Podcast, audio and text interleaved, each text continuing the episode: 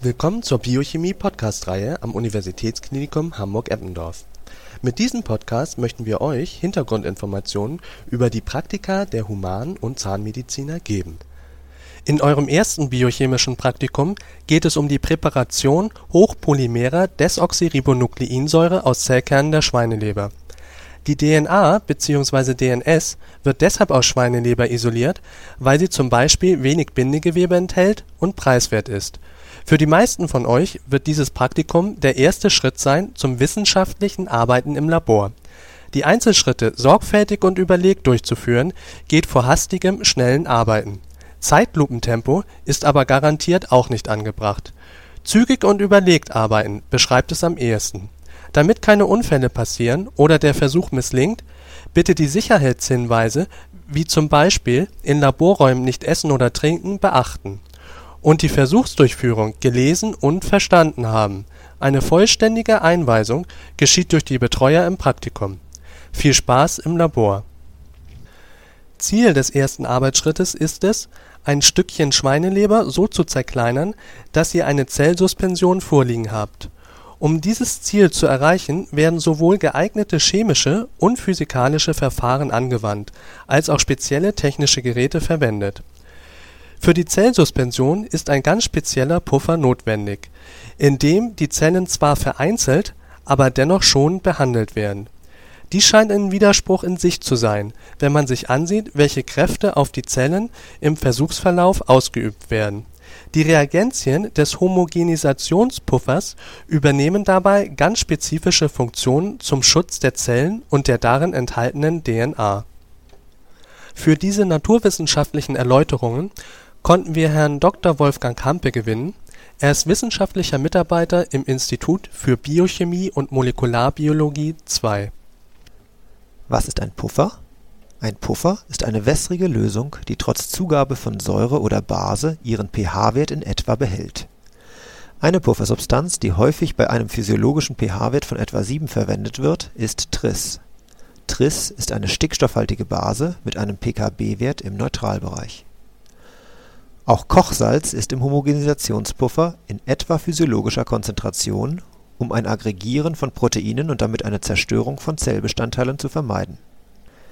Der Homogenisationspuffer ist nicht nur salzig, sondern auch sehr süß. In einem Liter sind mehr als 700 Gramm Saccharose, also Haushaltszucker, gelöst. Diese Lösung ist dickflüssig wie Sirup und hat eine höhere Dichte als Wasser. Das ist wichtig für die nachfolgende Zentrifugation, bei der so die Lipide und nicht mehr benötigte Zellbruchstücke an die Oberfläche der Lösung aufschwimmen. Weitere Substanzen im Homogenisationspuffer dienen dem Schutz der DNA. Zum einen lagert sich positiv geladenes Spermidin an die negativ geladenen Phosphatgruppen der DNA, die so stabilisiert wird. Zum anderen ist der Calciumchelator EGTA zugefügt.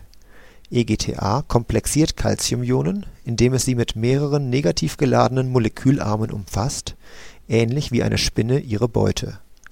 Ohne freie Calciumionen können aber die DNasen, Enzyme, die die DNA abbauen, nicht arbeiten, die DNA bleibt intakt. Ähnliche Substanzen gibt es auch in Waschmitteln. Die im Leitungswasser enthaltenen Ionen, die Wasserhärte, stören den Waschprozess durch die Seife. Darum werden die Ionen durch die zugesetzten Chelatoren komplexiert und unschädlich gemacht. Für die Handhabung der Geräte sowie spezielle Sicherheitshinweise und Erläuterungen zu typischen Fehlerquellen, die nicht euch, sondern euren Vorgängern bzw. den Nachbargruppen passieren könnten, haben wir Susanne Gieler gewinnen können. Sie ist technische Angestellte im Institut für Biochemie und Molekularbiologie I und hauptverantwortlich für dieses DNA-Praktikum. Wichtig bei diesen ersten Arbeitsschritten ist das Hantieren auf Eis mit vorgekühlten Geräten, um den Abbau der DNA möglichst zu verhindern beim Überführen, Abwischen und Umgießen ist auch einiges zu beachten.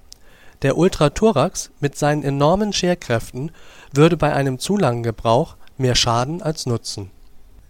Als allererstes muss eine Petrischale auf Eis gelegt werden, sodass sie herunterkühlen kann. Der schon heruntergekühlte Homogenisierungspuffer wird mit einem Messzylinder genau abgemessen. Einen kleinen Teil des Volumens, etwa 10 Milliliter und wirklich nur Pi mal Daumen in die Petrischale gießen und das Leberstückchen hineinlegen. Mit einer Schere wird die Leber, soweit es ihnen möglich ist, grob zerkleinert. Vor dem Überführen des Leber-Sucrose-Gemisches in das Plastikbecherglas muss unbedingt das Eis, welches unterhalb der Petrischale hängt, entfernt werden, damit sich die eingestellten Stoffmengenkonzentrationen des Puffers nicht verändern. Um die Suspension in den Becher hinein und nicht daneben zu gießen, kann man das Ganze auch an einem Glasstab herunterlaufen lassen. Das Becherglas stellen Sie zurück ins Eis und gehen mit dem Eisbad zum Ultrathorax. Mit diesem Gerät können nun die grob zerkleinerten Gewebestücke in kleinste Zellbestandteile aufgeschlossen werden. Nicht zu verwechseln mit einem Stabmixer in der Küche wird das Gewebe hierbei eher schonend zerkleinert. Die Einstellung des Ultrathorax basiert auf Erfahrungswerten. Das Ziel des zweiten Arbeitsschrittes ist die Abtrennung der Zellkerne von möglichst allen anderen Strukturen, wie zum Beispiel Membranvesikeln oder gelösten Proteinen. Diese Trennung geschieht durch eine Zentrifugation, wobei sich der Rotor mit 20.000 Umdrehungen pro Minute dreht. Dabei wird eine so große Fliehkraft auf die einzelnen Zellbestandteile ausgeübt, dass sie sich im Zentrifugenröhrchen sichtbar voneinander trennen. Eine Zentrifuge funktioniert wie ein Karussell auf dem Jahrmarkt. Alle Teilchen mit einer hohen Dichte werden nach außen gedrückt bzw. nach außen beschleunigt. Das Karussell ist zwar größer, dreht sich aber viel langsamer als die Zentrifuge.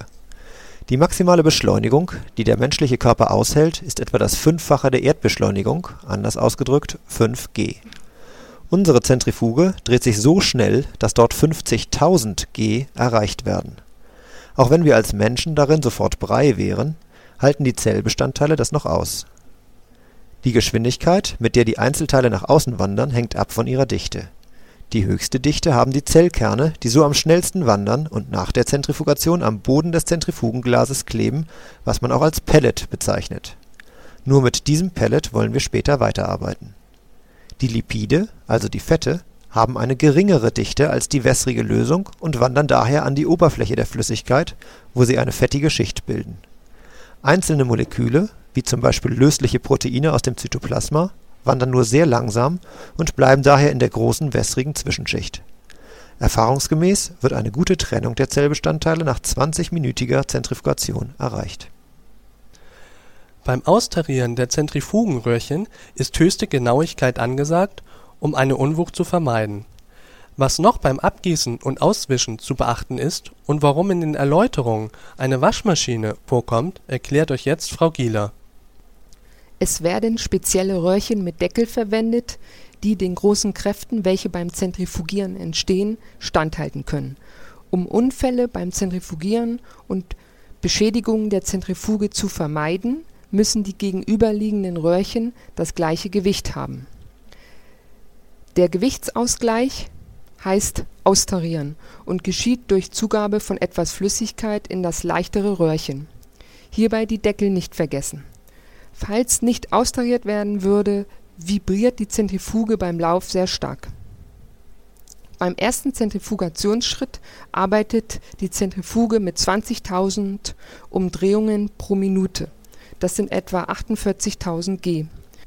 Nur eine Differenz von einem Milliliter Flüssigkeit, das entspricht etwa einem Gramm, würde eine Unwucht von 48 Kilogramm bedeuten. Nach der Zentrifugation gießt man den Überstand in einem Guss ab und behält die Position mit der Öffnung nach unten, damit möglichst viel der Flüssigkeit ablaufen kann. Die Kerne werden als weißliches Pellet am Boden des Röhrchens sichtbar. Lipide und Reste der Sucroselösung werden mit Zellstofftupfern und Pinzette entfernt. Aber Vorsicht, nicht die Kerne auswischen. Habt ihr das Skript schon gelesen? Welcher Schritt folgt als nächstes? Kontrollschritte in den Versuchsverlauf mit einzubauen, ist im Laboralltag besonders wichtig. Sind, wie in diesem Fall, die isolierten Zellkerne unter dem Mikroskop zu sehen? Ob und wie gut einzelne oder mehrere Arbeitsschritte funktioniert haben, wird durch Kontrollschritte bzw. Kontrollversuche überprüft. Dies kann euch vor stundenlanger oder vielleicht sogar tagelanger unnützer Arbeit im Labor schützen, wenn schon in den ersten Arbeitsschritten etwas daneben gegangen sein sollte. Biochemische Versuche führen nicht immer an einem Tag zum Ziel.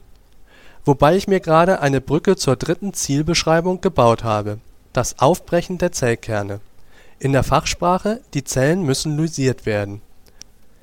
Die Kernmembran besteht aus Membranlipiden, also Fetten. So wie man sich ölverschmierte Hände am besten mit heißem Wasser und Seife wäscht, geben Sie im Praktikum jetzt auch Seife in die Zellkernsuspension und erhitzen sie. Als Seife, chemisch sagt man dazu Detergens, verwenden Sie SDS. Diese Substanz haben Sie wahrscheinlich schon oft unwissentlich benutzt, sie ist zum Beispiel in Zahnpasta, damit diese gut säubert und schön schäumt. Auch sie sollen durch Schütteln des Reagenzglases Schaum erzeugen, so werden noch besser auch einzelne Proteinmoleküle vom SDS angegriffen. Proteine sind meist sehr labile Wollknäuel. Durch diese rabiate Behandlung verlieren sie ihre Struktur, sie werden entfaltet, man sagt auch denaturiert durch Erhöhung der Kochsalzkonzentration verklumpen jetzt mehrere denaturierte Proteine zu einem großen, unlöslichen Aggregat, das abzentrifugiert werden kann. Das vierte Ziel, was uns zur aufgereinigten Schweineleberzellen-DNA bringt, kann ich wie folgt beschreiben: Aufreinigung durch Zentrifugation und Filtrieren durch eine Gaseschicht. Frau Gieler, was ist eine Gaseschicht und gibt es beim Filtrieren etwas zu beachten im Überstand befindet sich die in Lösung gebliebene DNA, welchen Sie nun weiter verwenden. Man schüttet diesen einfach durch ein zweifach gelegtes Stück Gase. Gase ist ein kleines Stück Verbandmull. Obenauf schwimmende leichte Partikel wie kleinste Fetttröpfchen werden weggefangen. Ein grober Filtrationsschritt ist hiermit eingefügt. Wer jetzt dachte, wir sind fertig, der irrt nach diesen Arbeitsschritten haben wir zwar reine DNA in einer Lösung, aber wir wollen die DNA aus diesem großen Volumen herauslösen, wobei wir bei der Zieldefinition Nummer 5 angelangt sind. Isolierung der DNA aus einem großen Flüssigkeitsvolumen. Dann wird die DNA in ein kleineres Volumen aus reinem Wasser überführt, was sich sehr gut zur Aufbewahrung im Gefrierschrank eignen würde.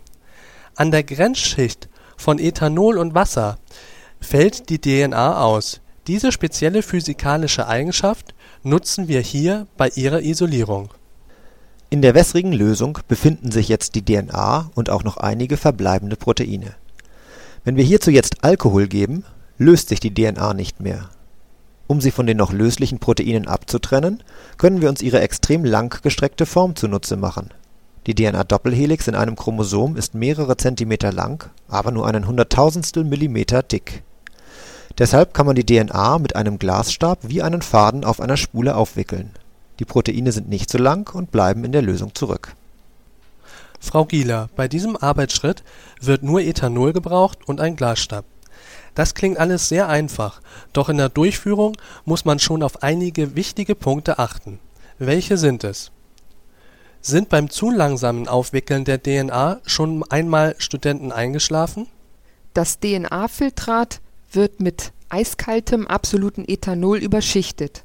Dazu eine Glaspipette am Rand des Erlenmeyer-Kolbens ansetzen und vorsichtig die Flüssigkeit daran hinunterlaufen lassen. Zwei Schichten sind nun sichtbar, nämlich die wässrige Phase, die die DNA enthält, und die darüberliegende alkoholische Phase Anschließend führt man vorsichtig einen Glasstab zum Boden des Erlenmeyer-Kolbens und beginnt ihn zu drehen. Nicht zu schnell, um die Phasen nicht zu durchmischen, aber auch nicht zu langsam, sonst dauert das Aufspulen ewig. Wie viel DNA ihr aufgereinigt habt, wird im letzten Arbeitsschritt, dem sechsten, bestimmt. Da ihr auch gleichzeitig die Qualität, also wie sauber ihr gearbeitet habt, überprüft, ist dieser letzte Arbeitsschritt auch wieder eine Kontrolle Dr. Hampe, welche physikalischen Eigenschaften der DNA werden bei der photometrischen Messung ausgenutzt? Die aromatischen Ringe in den Basen der Nukleotide absorbieren Licht einer Wellenlänge von 260 Nanometern. Da in der Lösung praktisch nur die Nukleotide der DNA dieses Licht absorbieren, kann man aus der Menge des verschluckten Lichtes die Konzentration der DNA errechnen. Als Verunreinigung sind je nach Arbeitsstil mehr oder weniger Proteine mit aufgereinigt worden die in ihnen enthaltenen aromatischen Aminosäuren absorbieren Licht bei einer etwas größeren Wellenlänge (280 Nanometern), bei der allerdings auch die DNA selbst absorbiert. Aus Erfahrung weiß man, dass bei sauberer DNA das Verhältnis der Extinktionen bei 260 und 280 Nanometern etwa 1,8 ist. Je höher dieser Quotient in der von ihnen gereinigten DNA-Lösung ist, desto weniger Proteine haben sie durch sauberes Arbeiten mit aufgereinigt. Wir alle wünschen euch viel Erfolg und Spaß im Praktikum. Bitte versteht diesen Podcast als zusätzliche Möglichkeit, sich über das Praktikumsskript und die gegebenen Einweisungen hinaus zu informieren. Es sprachen wissenschaftliche Erklärungen Dr. Wolfgang Hampe, technische Versuchsdurchführungen Susanne Gieler, Sprecher Norwin Kubik, Produktion Dieter Münch-Harrach, Norwin Kubik, Technik Dieter Münch-Harrach